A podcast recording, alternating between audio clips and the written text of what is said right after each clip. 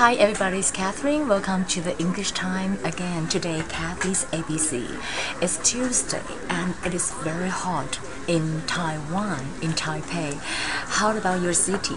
Today, English time, I would like to talk about uh, the comparatively speaking easier one. It's the uh, would and like. For example, I ask you in a polite way, what would you like for dinner? When you pronounce it, you said, what would you like for dinner? That's what we say that. What would you like for dinner? And you can say that I don't like anything or I don't like pasta very much. Okay, 就说我不是很喜欢 pasta. And then what do you like? Maybe I would like some um, fried rice, Chinese beef noodle, something like that. Okay, and would you like something to drink? 就说你要不要喝点东西？Anything? Would you like something to drink? Coffee, tea, or juice, or just water? 啊，就说 I want some juice，或者说 I don't want anything。 I want something. I don't want anything. 注意这个差别了哈。And I like pasta a lot. Just comparatively speaking, we said that I don't like pasta very much, and I like pasta a lot.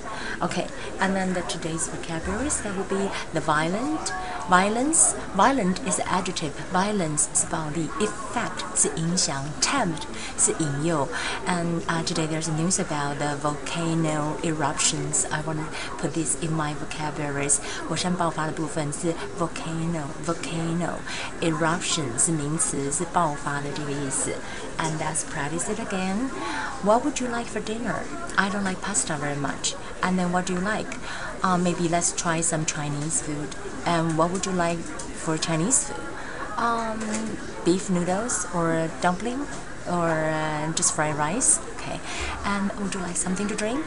Yes, please. Coffee, please. Yes, tea, please.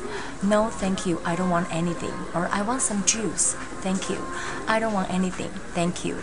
Um, you can say that I don't like pasta very much, and you can say that I like pasta very much, or I like pasta a lot.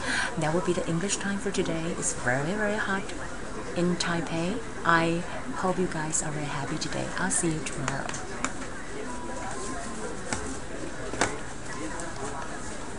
Ooh, how do I close it?